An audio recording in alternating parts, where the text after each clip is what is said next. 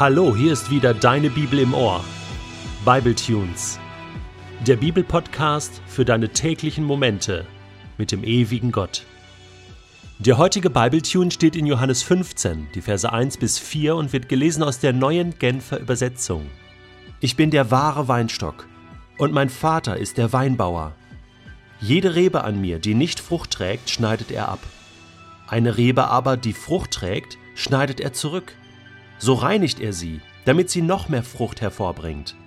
Ihr seid schon rein. Ihr seid es aufgrund des Wortes, das ich euch verkündet habe. Bleibt in mir, und ich werde in euch bleiben. Eine Rebe kann nicht aus sich selbst heraus Frucht hervorbringen. Sie muss am Weinstock bleiben. Genauso wenig könnt ihr Frucht hervorbringen, wenn ihr nicht in mir bleibt. Das 15. Kapitel im Johannesevangelium ist eins meiner Lieblingskapitel überhaupt. Weißt du warum? Weil es ein geniales Bild gebraucht, um unsere Beziehung zu Gott zu beschreiben. Unsere Beziehung zu Gott ist nämlich nicht statisch oder irgendwie nur im Bild zu verstehen, sondern sie ist etwas Organisches. Das hat mit Leben zu tun und mit Wachstum zu tun. Und darum geht es hier auch in diesem Bild vom Weinstock und den Reben.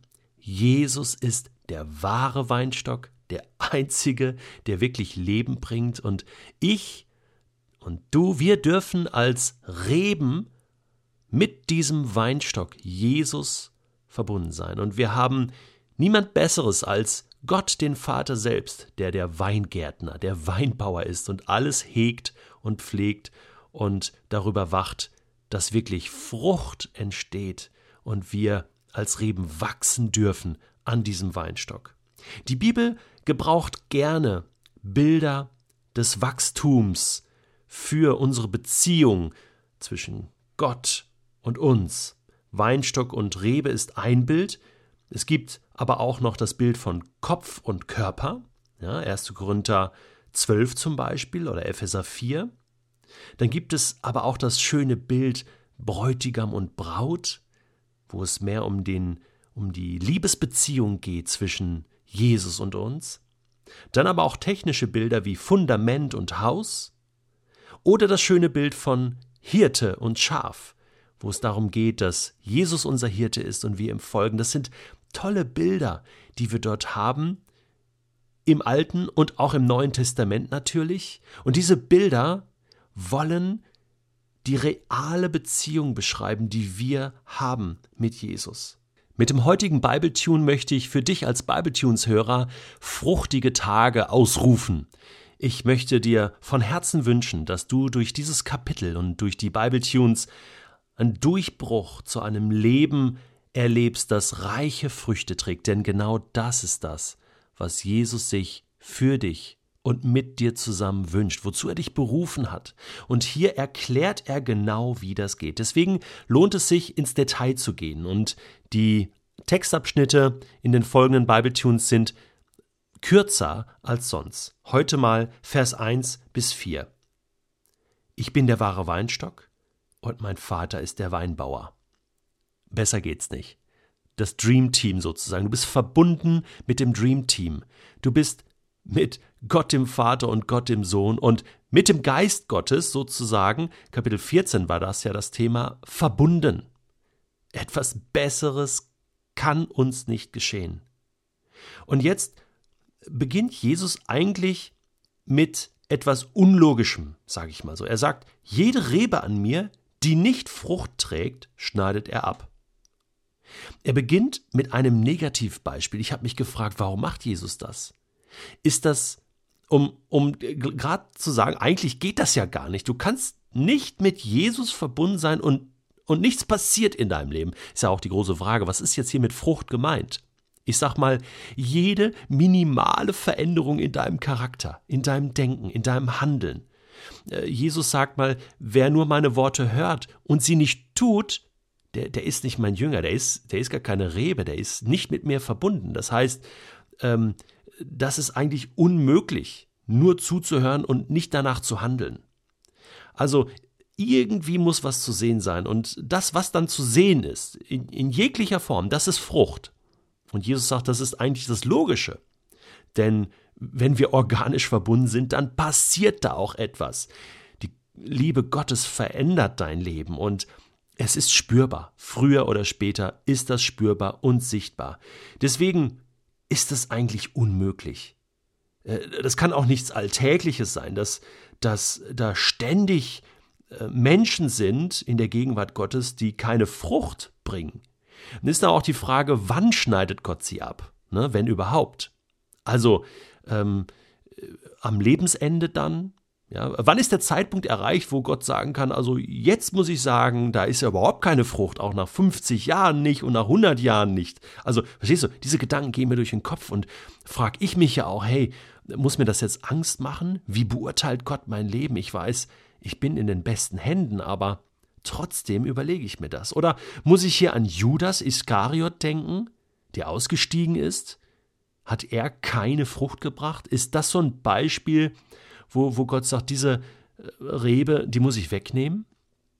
Ist auch, äh, ist, ist auch interessant, dass, dass Gott selbst das macht, der Vater, nicht Jesus. Ja? Gott entscheidet darüber. Er ist die letzte Instanz. Bruce Wilkinson verfolgt in seinem Buch über dieses Kapitel Das Geheimnis des Weinstocks eine interessante Theorie, dass er sagt, dieses Verb wegnehmen, was da im Griechischen steht, kann auch bedeuten hochheben. Das ist interessant äh, fügt auch einige Beispiele an, wo das Wort so gebraucht wird. Und hochheben würde dann bedeuten, diese Rebe bekommt besondere Aufmerksamkeit, äh, eine, eine, eine Chance, äh, doch jetzt mal, doch jetzt mal Frucht zu bringen, besondere Pflege sozusagen. Ich bin mir nicht ganz sicher, muss ich ganz ehrlich sagen. Ich bin hin und her gerissen. Ich glaube, dass das Kapitel in 1. Korinther 3, wo Paulus beschreibt, wie Gott schlussendlich befinden wird über dein und mein Leben hier ganz entscheidend ist. Wo es heißt, dass jedes Werk, alles, was wir getan haben, unser ganzes Leben wird mal durchgescannt werden von Gott. Und dann wird einiges Bestand haben und als Frucht sozusagen unseres Lebens bestehen bleiben und manches nicht. Es wird verbrennen, es wird weggenommen werden. Es wird tatsächlich weggenommen werden, weil es einfach nichts gebracht hat, weil es einfach schlecht war. Vielleicht auch Fehler, die, die wir gemacht haben, Sünden, die wir begangen haben. Gott steht darüber und wacht darüber. Ich glaube eins nicht, dass hier sozusagen entschieden wird, ja, bekommt hier jemand ewiges Heil oder nicht. Selbst bei Judas habe ich ja bereits gesagt, war, war das noch nicht entschieden, meiner Meinung nach, sondern Gott ist der, der am Ende aller Zeiten sein letztes Wort sagen wird dazu und das wird dann gelten. Der nächste Schritt ist das, dass Jesus sagt, eine Rebe aber die Frucht trägt, schneidet er zurück. Er reinigt sie, damit sie noch mehr Frucht hervorbringt. Und das finde ich höchst spannend. Wenn ich so auf mein Leben als Rebe zurückschaue, auf die 30 Jahre, die ich jetzt schon mit Gott unterwegs bin, dann habe ich in den ersten Jahren unheimlich viel für Gott gemacht. Vieles, was gut war. Und das war gut so. Denn es geht darum, dass wir wachsen, dass wir Dinge ausprobieren, dass wir Fehler machen, dass wir wieder aufstehen und weitergehen. Es gibt verschiedene Phasen im Leben einer Rebe. Und das darf ruhig mal wuchern. Und äh, der Vater passt schon auf. Der guckt schon mit seiner Schere, dass das nicht zu sehr wuchert und schneidet auch mal was zurück. Aber ich weiß zum Beispiel, ich habe neben dem, dass ich schon früh entdeckt habe, mir macht das Lehren äh, der Bibel sehr viel Spaß, habe ich auch sehr viel Musik gemacht. Ich habe Lobpreis geleitet, äh, ich habe gesungen und so weiter. Das war ein großes Standbein. Und irgendwann hat Gott mir das mal weggeschnitten, ja, weil er gesagt hat, du sollst dich jetzt auf eine Sache konzentrieren. Du machst zwar vieles gut, aber das ist noch nicht das Beste für Gott. Und wenn du dich ganz konzentrierst auf das Lehren der Bibel, dann wird das noch mehr Frucht bringen. Das tat mir weh. Ich habe gerne Musik gemacht. An Konferenzen oder äh, in einer Band gespielt und so weiter, aber Jahre später musste ich sagen, Gott, das war richtig. Es ist gut, dass du mir etwas weggenommen hast, denn das, was geblieben ist, ist jetzt noch wertvoller geworden und darf noch mehr Frucht bringen. Ich wünsche dir, dass du heute einen fruchtigen, fruchtbaren Tag erlebst, in dem du auch diese liebende Hand Gottes in deinem Leben spürst und er die Dinge wegnehmen darf und er dir Neues geben darf. Und dass du erlebst, dass Gottes Liebe dich verändert und du Frucht bringst für ihn in jeder Beziehung. Hab keine Angst. Gott wird das schon richtig machen. Und bleibe in Jesus am heutigen Tag. Wir werden in den nächsten Tagen noch mehr davon hören.